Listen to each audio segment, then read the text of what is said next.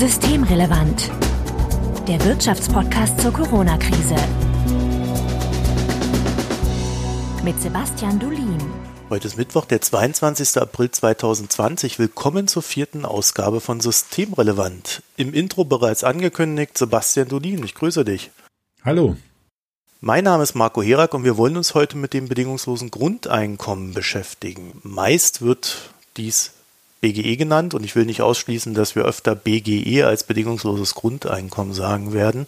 Das ist ja auch vielleicht eine Frage der Gewöhnung. Momentan gibt es eine Petition für ein bedingungsloses Grundeinkommen an den Bundestag. Also man kann dort online das Ganze irgendwie unterzeichnen. Der Grund, warum das initiiert wurde, ist offiziell das Coronavirus und die Höhe des Grundeinkommens soll existenzsichernd sein. Vorstellbar sind 1000 Euro für alle, solange wie notwendig, aber durchaus zeitlich begrenzt wegen Corona und zeitlich begrenzt, das ist dann doch nicht ganz bedingungslos, oder Sebastian? Naja, ich würde sagen, eine Bedingung ist ja was anderes als eine zeitliche Begrenzung. Wir hatten ja auch bedingungslose Grundeinkommenversuche in anderen Ländern, die dann auch in dem Sinne bedingungslos waren, dass es egal ist, was man sonst verdient hat und was man sonst gemacht hat und man hat das Geld bekommen, aber es war trotzdem zeitlich begrenzt. Also da sehe ich jetzt an dieser Stelle eigentlich nicht den Widerspruch. Ein Hauptargument für das BGE ist, dass man nur mit einem BGE dafür sorgen kann, dass die Menschen beginnen, Exzellenz in dem Bereich auszubauen, der sie explizit interessiert. Sie also in die Lage versetzt werden, sich um das zu kümmern, was sie lieben, wofür sie brennen. Jetzt haben wir hier so eine Petition, die sagt dann eher, naja, wegen Corona brauchen wir das jetzt. Das, ich denke mal, das widerspricht sich nicht so ganz, weil natürlich auch immer damit schwingt, dass man grundsätzlich so eine Abgesichertheit im Leben braucht, damit man sich frei entfalten kann und dann im Fall von Corona fängt das dann halt auf. Also brauchen wir das jetzt? Grundeinkommen, 1000 Euro? Ja, ich finde, man muss sich ja fragen, was man jetzt damit erreichen möchte. Und bei dieser Petition steht eben, dass die Corona-Pandemie ganz viele Einkommensausfälle verursacht hat. Und um die eben abzufedern, soll man jedem 1000 Euro pro Monat jetzt bezahlen, solange eben die Krise anhält. Und da bin ich mir nicht sicher, ob das wirklich das beste Instrument ist, um die Folgen der Krise in diesem Moment abzufedern. Warum? Zuerst einmal, das bedingungslose Grundeinkommen würde hier so funktionieren, dass jeder Bürger, jede Bürgerin 1000 Euro pro Monat bekommen würde, unabhängig davon, ob da ein anderes Einkommen ist, unabhängig davon, ob da jetzt Vermögensschäden oder Einkommensverluste durch Corona stattgefunden haben. Und wenn man das durchrechnet, ist das einfach sehr, sehr teuer. Also wir haben 83 Millionen Leute grob, die in Deutschland leben und wenn ich jedem 1000 Euro zahle, das kann man jetzt relativ einfach rechnen, dann kostet uns das 83 Milliarden Euro pro Monat. Nur mal so zum Vergleich. Wir haben da ja schon drüber gesprochen, über diesen Nachtragshaushalt mit diesen ganzen riesigen Hilfsprogrammen. Der Nachtragshaushalt ist 156 Milliarden Euro. Also das heißt, zwei Monate bedingungsloses Grundeinkommen ist teurer als das, was bislang die Bundesregierung da auf den Weg gebracht hat. Das ist das Erste. Und dann stelle ich mich die Frage, warum braucht jemand wie meine Familie, wo sowohl meine Frau als auch ich, wir einfach weiter unser Einkommen bekommen. Wir haben einen guten Job, werden weiter bezahlt. Warum brauchen wir eigentlich nochmal bei zwei Kindern noch darauf 4000 Euro mehr pro Monat. Und das betrifft ja nicht nur mich, sondern das betrifft auch ziemlich viele andere Menschen in, in unserer Gesellschaft. Es ist ja nicht so, dass alle jetzt plötzlich durch Corona Einkommensschäden und, und äh, Jobverluste hätten. Im Gegenteil, diese Woche hat die Hans-Böckler-Stiftung eine Umfrage veröffentlicht, unter Erwerbstätigen in Deutschland. Und da kommt raus, dass unter denen, die ein Haushaltsnettoeinkommen von mehr als 3200 Euro pro Monat haben, da geht mehr als die Hälfte davon aus, dass der Job sicher ist, den sie haben, trotz Corona. Und die Mehrheit geht auch nicht davon aus, dass sie dann jetzt Einkommenseinbußen haben würde. Also vor allem bei denen, die ohnehin schon relativ viel haben. Und darum finde ich das so ein bisschen komisch, wenn man dann, weil es natürlich, es gibt Menschen, die wirklich jetzt Hilfe brauchen, aber mit der Gießkanne allen die Hilfe zu geben, finde ich so ein bisschen merkwürdig. Ich glaube, es ist ja bei den normalen BGE-Modellen, die man so kennt, ja auch so, dass natürlich nicht einfach nur 1000 Euro ausgeschüttet werden, sondern es fallen ja dann auch Ausgaben weg, die der Staat jetzt hat. Ne? Also zum Beispiel Hartz IV würde dann wegfallen. Das inkludiert ja sowas wie Wohnungskosten, ähm, dann die 400 Euro ein paar zerquetschte und was da noch so ein bisschen dahinter hängt. Also ein Teil Gegenfinanzierung hätte man schon. Man würde ja jetzt nicht auf diesen 83 Milliarden da landen. Klar, man könnte jetzt sagen, die Leute, die Hartz IV bekommen, bekommen eben dann jetzt kein Hartz IV und kein Wohngeld mehr. Das wird aber eigentlich diese Verteilungsproblematik noch größer machen, weil ich kriege dann pro Person in meinem Haushalt 1000 Euro zusätzlich drauf und der Hartz-IV-Empfänger, der vielleicht mit Wohngeld ohnehin schon 800 Euro kriegt, der kriegt nochmal 200 Euro drauf. Also auch da finde ich das eigentlich etwas merkwürdig. Das stimmt einfach so nicht. Und dann darf man sich nicht vertun. So viel Geld fällt dann auch möglicherweise gar nicht weg. Die meisten Modelle des bedingungslosen Grundeinkommens, die sagen, das ist eben der Ersatz für eine ganze Reihe von Sozialleistungen. Also für alle Sozialleistungen wie, es kommt dann ein bisschen drauf an, welches Modell, aber auf jeden Fall das normale Arbeitslosengeld, dann üblicherweise auch das Elterngeld, dann so Sachen wie der Rente. Und da gibt's aber ganz viele Menschen, die ja mehr als 1000 Euro Rente haben oder die mehr als 1000 Euro Arbeitslosengeld bekommen. Und das würde halt bedeuten, die würden jetzt weniger bekommen. In der Petition zu diesem Corona BGE steht davon nichts drin, wie das verrechnet werden sollte. Ich glaube auch, das kann eigentlich kaum die Intention sein, jetzt für zwei Monate den Rentnern, die meinetwegen eine Rente von 13, 1400 Euro gehabt haben, jetzt nur 1000 Euro zu zahlen. Also von daher, an den Stellen sparen wir dann eigentlich nichts. Ne? Oder man fängt an, das dann gegenzurechnen.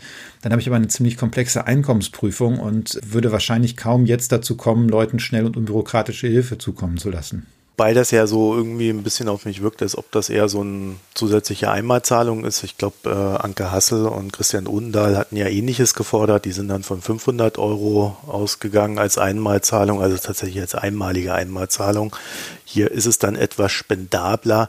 Ich würde das Ganze dann vielleicht nicht BGE nennen, aber so grundsätzlich kann man sich ja schon überlegen, ob der Staat jetzt in so einer Situation nicht, naja, Helikoptergeld könnte man es auch nennen, einfach mal so raushaut. Ne? Ja gut, Helikoptergeld ist ja das, dass man jedem Haushalt eine bestimmte Geldsumme zur Verfügung stellt oder jeder Person, die dann, die man dann ausgeben kann in der Hoffnung, dass die das konsumieren und damit die Nachfrage ankurbeln. Aber auch da stelle ich die Frage, ist es wirklich die beste Art und Weise, jetzt erstens denen zu helfen, die was brauchen und zweitens die Wirtschaft anzukurbeln? Also auch wenn ich jetzt jedem 2000 Euro geben würde. Also was ich, was ich jetzt schaffen möchte in der Krise ist ja, dass ich kleine Unternehmen zum Beispiel am Leben erhalte oder ein Restaurant am Leben erhalte. Und die kommen mit 2000 Euro nicht besonders weit, zumal der Inhaber ja vielleicht auch noch seine Wohnung bezahlen muss und noch was essen muss in der Zeit. Gleichzeitig das so mit der Gießkanne zu verteilen, dann treffe ich eben all die Menschen, die, die, die weiterhin einen Job haben und das wirklich nicht brauchen. Ist nicht effizient in dem Sinne, dass ich möglichst viel Stabilisierung mit dem Geld erreiche und ich weiß auch nicht, wie effizient das ist für die Nachfragesteigerung. Also auch wenn du nochmal wieder so ein Haushalt wie wir hier, wenn du mir jetzt 500 Euro gibst, ich laufe nicht sofort los bei geschlossenen Geschäften und möglicherweise muss ich noch eine Maske tragen und die, die Restaurants sind zu und gebe das sofort aus, sondern wahrscheinlich würde ich das aufs Konto legen. Und nicht nur ich, sondern im Zweifel relativ viel andere Haushalte auch. Das heißt nicht, dass nicht Haushalte da sind, die Geld brauchen. Also wir haben ja immer noch das Problem, dass bislang, darüber wird ja gerade noch diskutiert politisch, aber bislang stand 18.24 Uhr heute, dass das Kurzarbeitergeld zum Beispiel für viele 60 Prozent des letzten Einkommens nur sind, des letzten Nettoeinkommens. Und die Menschen, die, wenn die jetzt mehr Geld hätten, könnten die natürlich und würden wahrscheinlich auch mehr ausgeben. Das heißt, das wird die Nachfrage stabilisieren, wenn man denen mehr Geld geben würde. Das würde auch bei denen Leute treffen, die tatsächlich einen Einkommensverlust haben. Und das ist auch nicht besonders viel Bürokratie. Da muss man halt einfach statt der 0,6 um die 60 Prozent auszurechnen, müsste man 0,8 in den Computer einprogrammieren und dann würden die einfach alle ein bisschen mehr Geld bekommen. Das wäre überhaupt gar kein Problem. Das ginge schnell, das ging sehr unbürokratisch und es würde Leute treffen, die es wirklich brauchen. Was hältst du denn von dem Argument, dass wenn man so ein Grundeinkommen hat, so ein bedingungsloses, dass man dann sich besser entfalten kann, äh, Sachen macht, die man liebt, dass man äh, der Gesellschaft auch mehr zurückgeben kann, weil man ja finanziell abgesichert ist. Ist das so aus der Luft gegriffen oder würdest du schon sagen, ja, das könnte ein positiver Effekt sein? Ja, ich weiß nicht, wie viele Leute jetzt wirklich der Gesellschaft mehr zurückgeben. Und die Frage ist dann ja auch, wer definiert eigentlich, ob das gut ist, was man dann der Gesellschaft zurückgibt. Da bin ich mir immer so ein bisschen unsicher. Also ich kann mir vorstellen, dass die Menschen dann mehr machen, was sie gerne tun würden. Aber es ist ja nicht alles, was man gerne tut, ist, äh, ist auch gut für die Gesellschaft. Und da haben wir zwei Mechanismen üblicherweise dafür zu sorgen, dass die Gesellschaft das auch möchte.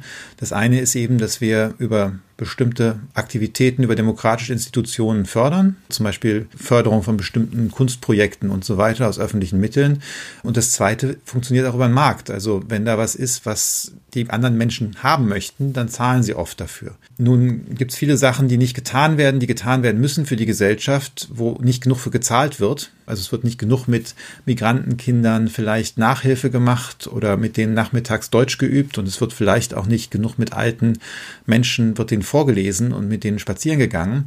Nur bin ich mir nicht sicher, ob jetzt jedem bedingungsloses Grundeinkommen zu zahlen, ob das die auch wieder die beste Art und Weise ist, da eine Lösung für zu finden. Oder ob man dann nicht sagt, da zahle ich eben lieber für, wenn jemand das tatsächlich macht.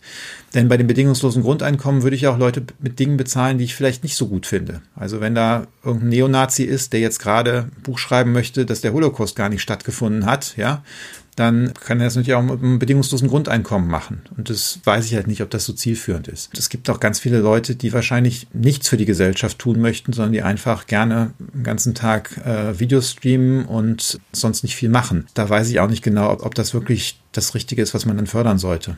Ich glaube, das muss man gar nicht fördern, weil Videostreaming ist ja ein recht eintragsreiches Geschäft geworden, wie wir teilweise gelernt haben.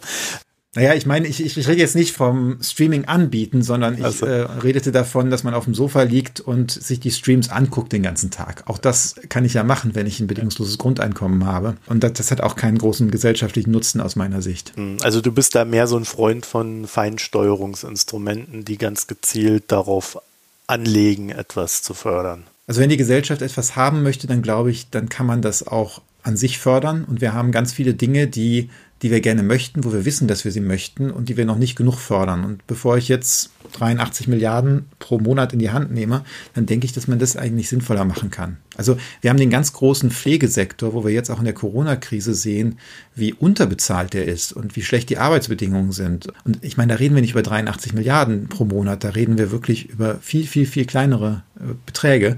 Und da könnte man einen Teil des Geldes nehmen, um dann eben da die Arbeitsbedingungen zu verbessern. Könnte man das vergleichen, so ein BGE, dass das so eine Art Gießkannenprinzip wäre? Dass man einfach mit der großen Gießkanne überall das Wasser verteilt und dann guckt man mal, was wächst? Naja, es ist eigentlich noch ein bisschen schlimmer als Gießkanne. Also meine Gießkanne, da gehe ich durch meinen Garten, wo überall im Prinzip Erde ist. Ne? Und mit dem, mit, bei dem würde ich jetzt quasi die Gießkanne auch nochmal über den Atlantik fliegen. Ja, und gieße nochmal den Ozean. Ich meine, es gibt einfach sehr viele Menschen, die das de facto einfach nicht brauchen und dies auch nicht in dem Sinne auch nicht annehmen würden und wiederum die Sachen machen, die für die, die Gesellschaft nützlich sind, die man vielleicht nicht ganz freiwillig machen würde. Also nehmen wir mal an, jetzt jemand, der in der Fabrik für E-Busse oder für Schienenfahrzeuge arbeitet. Da bin ich mir jetzt nicht so sicher, ob der das einfach nur macht, weil er sich da selbst entfaltet. Das ist trotzdem eine Sache, die sehr sinnvoll ist für die Gesellschaft. Also natürlich kann ich ihm jetzt 1000 Euro draufgeben, aber irgendwo muss ich das Geld ja auch wieder einsammeln. Und äh, das heißt, im Zweifel wird bei dem am Ende nicht mehr rauskommen, wenn ich auf der einen Seite bedingungsloses Grundeinkommen, auf der anderen Seite eine Steuerfinanzierung dadurch habe. Es ist sehr nicht zielgenau. Eine Gießkanne ist da eigentlich wesentlich zielgenauer. Was mich so ein bisschen wundert, ist die Summe 1000 Euro. Weil wenn ich so gucke, was man sich für 1000 Euro leisten kann, also da würde ich nicht von Freiheit sprechen, wenn ich 1000 Euro im Monat habe. Weißt du, was ich meine? Also ich bin, ich wohne jetzt hier in Köln, mhm. Äh, bin jetzt auch umgezogen, kenne dadurch ein bisschen den Wohnungsmarkt, musste raus wegen Eigennutzung. Äh, es war alles nicht sehr schön. Und wenn man dann so die Wohnungen sieht und dann dazu noch die Preise, da schlackern einem ja schon die Ohren. Und äh, wenn ich dann so überlege, 1000 Euro, dann will man ja noch da irgendwie was zu essen kaufen, Strom und so weiter. Also ich weiß gar nicht, ob es ausreichen würde, selbst wenn ich mich beschränken täte. Da muss man unterschiedliche Perspektiven sich angucken. Wenn ich jetzt rechne, dass das bei, in der Petition steht nicht drin, wie Kinder behandelt werden sollen, mhm. aber wenn ich einfach ein Kind als eine Person zähle, dann kriegt man als vierköpfige Familie 4000 Euro. Das ist schon, das ist ehrlich gesagt mehr als sehr viele Familien als verfügbares Einkommen haben in Deutschland. Die bräuchten dann eben an der Stelle nicht mehr zu arbeiten. Für einen Single ist es wahrscheinlich so, ich würde auch nicht von 1000 Euro pro Monat leben wollen, aber das ist halt was, wo du ja, wo man irgendwo, glaube ich, mit hinkommt. Zumal es ja jetzt ein Stück günstiger, also ein Stück mehr ist, als was, was normalerweise die Grundsicherung wäre. Und klar, es ist keine große Freiheit, aber es ist so ein bisschen, ich glaube, es wird da verkauft als die Freiheit von dem Zwang, irgendeine Erwerbstätigkeit aufzunehmen, die einem keinen Spaß macht oder die, die auch noch nicht mal gut bezahlt ist. Worauf ich mit der Frage hinaus wollte, war so ein bisschen, dass ähm, erst wenn ich auch genug Geld habe, um eine kulturelle Vielfalt zu erleben, ne, äh, mich weiterzubilden oder auch wirklich auszusteigen aus dem, wo ich stehe, kann ich mich ja zumindest in unserem System als frei definieren und dann könnte ich auch erst beginnen, Dinge zu tun, die nicht dementsprechend, was ich gerade mache. Und das sehe ich halt mit diesen 1000 Euro irgendwie nicht so ganz gegeben. Also damit würde man zwar so eine Grundsicherung irgendwo schaffen und klar, also man würde da sicherlich irgendwie hinkommen, aber für manche wäre doch der Absturz doch schon sehr hoch. Und da frage ich mich halt, ob das nicht eher so ein sehr illustres Gedankenspiel ist, da eine Freiheit hineinzudeuten. Ich glaube, es ist eine Frage der Perspektive und es ist auch eine Frage, was jetzt die alternativen Konzepte wären. Also schon diese 1000 Euro sind ja nicht richtig billig. Ne? Also ich habe gerade von den 83 Milliarden pro Monat geredet. Wenn man es jetzt aufs Jahr hochrechnet, sind wir dann bei 1000 Milliarden ungefähr, also 12 mal 83 wären 1000 Milliarden, so Pi mal Daumen. Das ist einfach schon so 30 Prozent von der Wirtschaftsleistung in Deutschland. Und wenn man jetzt eine größere Freiheit gestalten möchte, also ich weiß nicht, ab wo du denkst, dass, dass man dann frei ist, 1500 Euro, 2000 Euro für ein Single, das ist wiederum für eine Familie ziemlich viel. Ne? 8000 Euro verfügbares Einkommen für eine vierköpfige Familie, da kommen sehr, sehr wenige dran in Deutschland. Aber das wäre natürlich auch gleichzeitig extrem teuer. Das, das, das wird dann halt locker mal zwei Drittel des Bruttoinlandsprodukts verschlingen. Und dann ist natürlich auch die Frage, wer produziert denn dann das Bruttoinlandsprodukt überhaupt noch? Sind dann die Leute, arbeitet dann bei so einem hohen Einkommen noch jemand? Und ich glaube, dass die beim, jetzt bei dem, bei der Petition diese Summe auch gewählt haben, weil sie nicht absurd hoch erscheint, sondern weil man, weil man irgendwie sich noch vorstellen könnte, dass das irgendwie finanzierbar wäre. Ja gut, das ist natürlich interessant, weil als Familie hat man dann natürlich wirklich richtig viel auf einmal. Ne? Da, fängt ja die Frage nach der Verteilungsgerechtigkeit schon an. Äh, kann man der Familie das so geben? Müsste man dann dem Single mehr geben oder der Familie weniger und so weiter und so fort? Also ich glaube, wir kommen aus der grundsätzlichen Diskussion, die wir ja jetzt schon auch seit Jahren führen, Beispiel Hartz IV, kommen wir ja gar nicht raus wie gesagt, ich glaube, es gibt sehr unterschiedliche Ideen von, was Freiheit ist. Und es gibt Leute, die bescheiden äh, leben und die würden sich denken, na, 1000 Euro reicht halt einfach. Und dann kann ich halt ein bisschen was noch dazu verdienen, wenn ich das noch möchte. Dann mache ich halt noch einen 400-Euro-Job dazu. Dann habe ich mit vielleicht acht Stunden in der Woche gearbeitet, habe ich dann, habe ich dann eben 1400 Euro und das ist eigentlich ein okayes Leben so. Ne? Und muss eben nicht diese 40-Stunden-Jobs da mal lochen. Ich glaube aber auch, also auch wenn man mit Leuten spricht, das sind ja nur gewisse Teile der Gesellschaft, die dieses BGE auch sehr attraktiv finden. Andere Teile der Gesellschaft finden das eben nicht so wahnsinnig äh, prickelnd, weil sie eben genauso argumentieren, dass sie mit diesen 1000 Euro eigentlich nicht leben wollen und dann eben fürchten, dass wenn sie äh, wie du oder, oder ich oder so einen Job haben, der dann, der dann eben ein bisschen was bezahlt, ein bisschen mehr bezahlt und, und einem dann drüber hebt, dass sie dann dafür stärker besteuert werden und das dann bezahlen müssen. Es gibt so eine, so eine Plattform Wirtschaft für Grundeinkommen. Äh, das habe ich mir auch nochmal angeguckt im Vorfeld. Die haben dann so Ideen, dass so ein BGE dann dazu führen könnte, dass es weniger Schwarzarbeit gibt, dass die Leute, weil sie weniger Existenzangst haben, dann in der Arbeit, die sie ausführen, mehr Effizienz hervorbringen, weil sie ja befreiter aufspielen äh, und so weiter. Und also es, es läuft aber irgendwie immer in die, in die gleiche Richtung. Ne? Es sind alles Themen, die irgendwie mit Freiheit des Individuums zu tun haben. Also ich habe so das Gefühl, das ist eher so eine, so eine gesellschaftsphilosophische Diskussion, über die wir hier teilweise reden. Ja, zum Teil kann das sein. Also ich finde viele der Argumente, die da dafür gebracht werden, eigentlich nicht für ganz plausibel. Warum sollte es denn weniger Schwarzarbeit geben? Jetzt könnte man sagen, ich ersetze mit dem BGE das ganze andere Sozialsystem und dann habe ich auch keine Sozialabgaben mehr. Und dann bleibt mehr brutto vom Netto. Erstens geht, geht die Mathematik hier meiner Meinung nach nicht auf. Aber selbst wenn ich jetzt davon erstmal ausgehen würde, dann bleibt ja immer noch die, die Mehrwertsteuer, wo sich das lohnt, Schwarzarbeit zu machen. Und ich sehe eigentlich nicht, warum, nur weil ich, weil ich jetzt auch überhaupt keine Erfassung mehr habe von der geleisteten Arbeitszeit und das nicht mehr nachweisen muss, warum ich dann an anderer Stelle nicht doch noch probiere, die Steuer zu hinterziehen. Ja, also ich, ich glaube auch, also das mit dem Schwarzarbeit, das hat mich auch ein bisschen gewundert, weil äh, dann verdient man halt einfach noch mehr. Ne? Wo ich, wo ich wirklich nicht mitgehen würde, ist, dass äh, Leute weniger Existenzangst in der Arbeit haben. Was mich so ein bisschen zu der Frage bringt, nehmen wir mal an, äh, wir haben dann das BGE, die Leute gehen noch nebenher arbeiten, äh, haben dann also ja auch tatsächlich viel mehr Geld. Müssten dann nicht auch eigentlich die Preise steigen? Wir müssen auch erstmal darüber reden, wo denn das Geld herkommt. Also wo diese 1000 Milliarden eingesammelt werden sollen, die man jetzt über das BGE äh, wieder umverteilen möchte. Und so einfach ist das nicht, weil unser Sozialbudget in der Bundesrepublik ist gar nicht so groß. Wir haben zwar irgendwie fast 1000 Milliarden an Sozialausgaben auch, aber da ist natürlich die Rente drin. Da haben übrigens Menschen für eingezahlt und die kriegen jetzt zum Teil deutlich mehr raus als durch das BGE. Das heißt, da müsste man sich jetzt überlegen, was man damit macht. Äh, wenn man die jetzt alle enteignen möchte, ja, schafft das, glaube ich, neue Ungerechtigkeiten. Dann ist da sehr viel Geld drin, was die Krankenversicherung ist und Gesundheitsversorgung. Da kann man sich ja gar nicht vorstellen, und es ist ja auch nicht, ich, ich glaube, nicht intendiert, dass ich dann bei dem BGE einfach die Krankenversicherung streiche und man alle, alle medizinischen Ausgaben daraus zahlen muss. Also wenn man das so runtergeht, dann stellt man fest, dass eigentlich die Sozialleistungen, die durch das BGE ersetzt werden, gar nicht so viel sind. Das heißt, ich brauche irgendwo eine dicke Steuererhöhung, um das Geld wieder einzusammeln. Und da wird dann zum Teil vorgeschlagen, dann soll eben die Mehrwertsteuer entsprechend erhöht werden. Keine Ahnung, man kann ja auch 30 Prozent statt 19 Prozent Mehrwertsteuer haben. Nur das ist dann der erste Punkt, wo man sagen muss, na, aber das, das geht dann natürlich schon auf die, auf die Preise. Und dann sind die 1000 Euro eben plötzlich nicht mehr 1000 Euro wert, sondern vielleicht nur noch 800 Euro. Dann, dann bin ich nochmal wieder näher an dem, an dem, was wir heute als Hartz-IV-Grundsicherung haben. Die andere Frage ist dann, ist eigentlich noch jemand bereit, bestimmte Jobs dann zum Mindestlohn zu machen?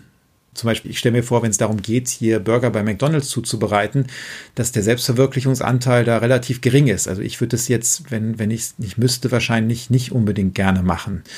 Und also wenn ich das Geld auch so bekommen würde. Das heißt, in den Bereichen, wo ich unangenehme Arbeiten habe, und ich glaube, wir haben eine ganze Reihe von Bereichen, die, die eigentlich harte, unangenehme Arbeit sind, wo die doch trotzdem gemacht werden müssen.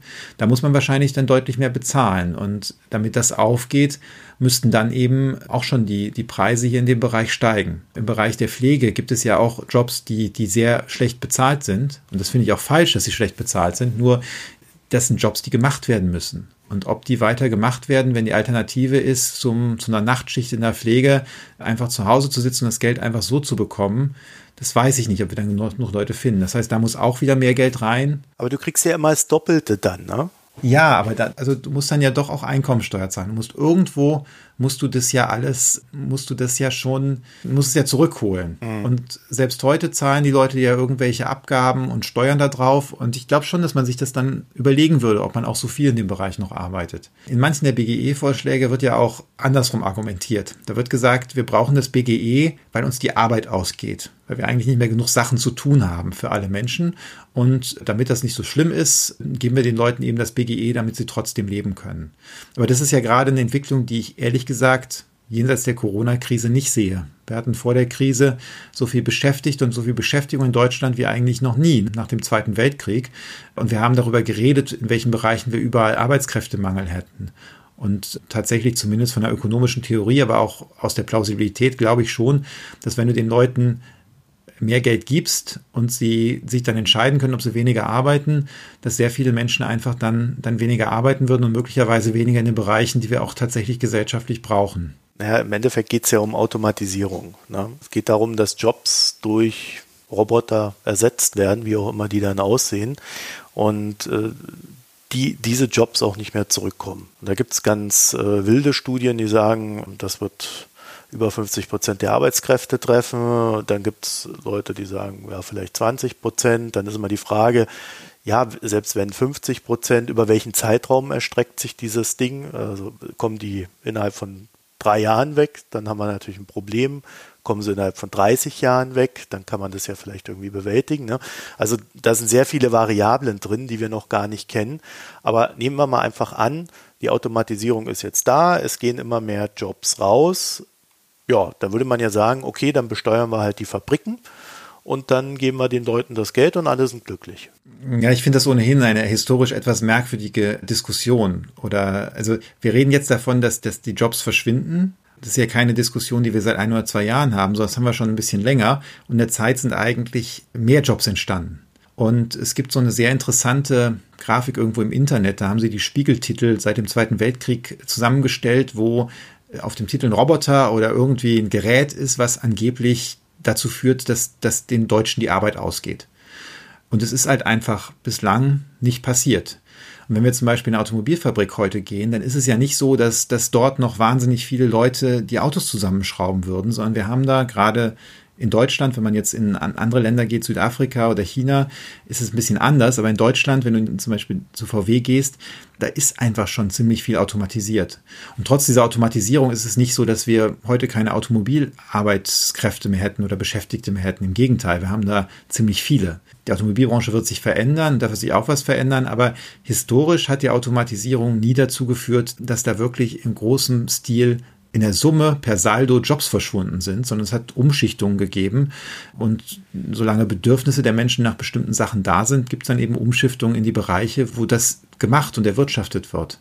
Und genau das glaube ich auch, dass es weiter passieren wird. Es gibt einfach sehr, sehr viele Bereiche, wo wir, wo klar Bedarfe sind, die aber noch nicht ausgefüllt sind und wo es eigentlich nur darum geht, die Finanzierung ein bisschen umzulenken. Okay, das heißt, auch bei der Automatisierung siehst du gar nicht so sehr das große Drama, für das man dann ein BGE bräuchte? Nee, eigentlich nicht. Also das, das sehe ich an der Stelle nicht. Wir haben durch die Internetwirtschaft bestimmte Tendenzen, dass manche Menschen sehr, sehr viel Einkommen haben. Die Eigentümer und Eigentümerinnen von bestimmten Konzernen, aber auch bestimmte Mitarbeiter, die bestimmte Fähigkeiten, solche sogenannte Superstar-Fähigkeiten haben. Und da muss man was machen. Also die kann man stärker besteuern und die, die, die Leute, die jetzt irgendwie einen Job verloren haben oder am unteren Ende der Einkommensverteilung sind, die kann man anders unterstützen. Aber ich sehe eigentlich nicht das Problem, dass uns die Automatisierung in Massenarbeitslosigkeit stürzt. Es gibt so BGE-Varianten, die haben ein sehr niedriges BGE drin. Sieht immer so ein bisschen so aus, wo man sich so fragt, ja, wozu brauchst du denn dann BGE, wenn das irgendwie, was weiß ich, bei 300 oder auch 500 Euro liegt. Also was, was soll man damit anfangen? Ist das einfach so eine Art Konjunkturprogramm oder hast du da eine Idee? Es gibt, glaube ich, einige in der politischen Debatte, die sagen, lasst uns ein BGE machen, um einen Einstieg zu schaffen. Und da das so teuer ist, fangen wir eben mit 300 oder 400, 500 Euro pro Person an. Das halte ich für ziemlich gefährlich, denn die Idee ist ja, dass das BGE andere Sozialleistungen ersetzt. Und wenn ich jetzt mit 300, 400, 500 Euro anfange, und sage, das, das ist jetzt mein bedingungsloses Grundeinkommen, dann kann ich danach sagen, ja, ich brauche dann vielleicht doch auch kein Elterngeld mehr und kein Arbeitslosengeld mehr und eigentlich die gesetzliche Rente ist damit auch abgedeckt und äh, am Ende habe ich dann einfach viel weniger soziale Absicherung, als, als ich das vorher hatte. Also ich glaube, da muss man sehr aufpassen, dass man sich da nicht ein trojanisches Pferd in den Sozialstaat reinholt. Ich würde mal zum Ende hin es gerne etwas anders formulieren. Also du, du hast jetzt sehr viele Argumente gegen das BGE gebracht, beziehungsweise warum es vielleicht nicht unbedingt die Probleme löst, die wir haben. Siehst du irgendein Szenario, in dem ein BGE sinnvoll wäre? Also ich glaube, die Befürworter des BGEs haben einen wichtigen Punkt. Und das ist, dass die Art, wie wir zurzeit unsere Grundsicherung organisieren, dass die von vielen Menschen als äh, entwürdigend wahrgenommen wird wir sehen jetzt auch in der Gesellschaft, in der, auch in der Corona-Krise, wie wichtig das ist, so eine, so eine Grundabsicherung durch den Staat und dass die besser nicht so funktionieren sollte, dass da einfach Leute entwürdigt und, und, und demotiviert werden. Das heißt, da kann man schon sich dann überlegen, kann man in das System, was wir heute haben, so BGE-Elemente quasi mit aufnehmen.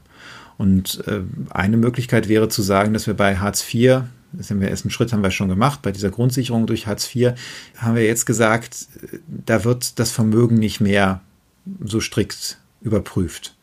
Und das sind auch Sachen, wo man, wo man auch später sagen könnte, wir verzichten auf gewisse Vermögensprüfungen, solange derjenige glaubwürdig zeigt, dass er, dass er nicht wahnsinnig reich ist und dass er dem Arbeitsmarkt zur Verfügung steht. Da geben wir relativ freizügig das Geld. Ich glaube, das würde auch viel größeres Verständnis bei vielen Menschen in der, in der Gesellschaft finden als das BGE. Weil ich meine, mit BGE, die Leute, die halt wirklich hart arbeiten in Jobs, die, die ihnen vielleicht nicht immer Spaß machen und die dann hohe Steuern zahlen, um das BGE zu finanzieren, ich glaube, den kann man viel einfacher verkaufen, zu sagen, du, da ist jemand, der, der möchte auch gerne arbeiten, der möchte für sich selbst sorgen, der möchte was beitragen und vielleicht nicht nur das, was er selber glaubt, was gut ist für die Gesellschaft, sondern was auch, was auch von den anderen wertgeschätzt und nachgefragt wird. Und dem geben wir dann eben eine gewisse Unterstützung. Ja, Sebastian Dolin, dann danke ich dir für deine Zeit und das Gespräch.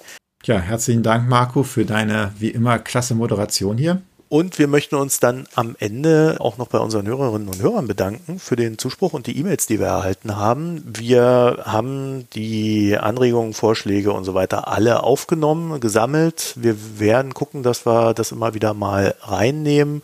Vielleicht machen wir auch irgendwann mal so ein, so ein QA oder sowas, äh, wenn dann zu viele Einzelfragen aufgetaucht sind, die vielleicht nicht immer eine ganze Folge hergeben, aber Falls ihr dann auch noch was beitragen möchtet oder uns zusenden möchtet, wäre dann die E-Mail-Adresse systemrelevant.böckler.de und da sind wir dann ganz gut erreichbar. Und Sebastian, du bist auf Twitter, das werden wir noch verlinken. Böckler Stiftung ist auf Twitter, das werden wir auch noch verlinken in den Show Notes. Und falls euch Sebastian nicht überzeugen könnte, dass das BGE vielleicht doch nicht die beste Idee ist, die Petition werden wir auch verlinken, sodass ihr dann eurer demokratischen... Ich fürchte, ich fürchte aus Erfahrung, aus früheren Diskussionen, dass wir natürlich leider nicht alle BGE-Befürworter überzeugen konnten. Aber vielleicht ist das auch gar nicht notwendig, sondern wichtig ist ja, die, die Argumente auszutauschen und zu verstehen, wie die andere Seite denkt. Genau, das ist der demokratische Diskurs und deswegen werden wir auch auf die Petition verlinken und wünschen euch noch einen schönen Tag, eine schöne Zeit. Bis zur nächsten Folge. Auf Wiederhören. Tschüss, schönen Abend. Das war Systemrelevant, der Wirtschaftspodcast zur Corona-Krise. Eine Produktion der Hans-Böckler Stiftung.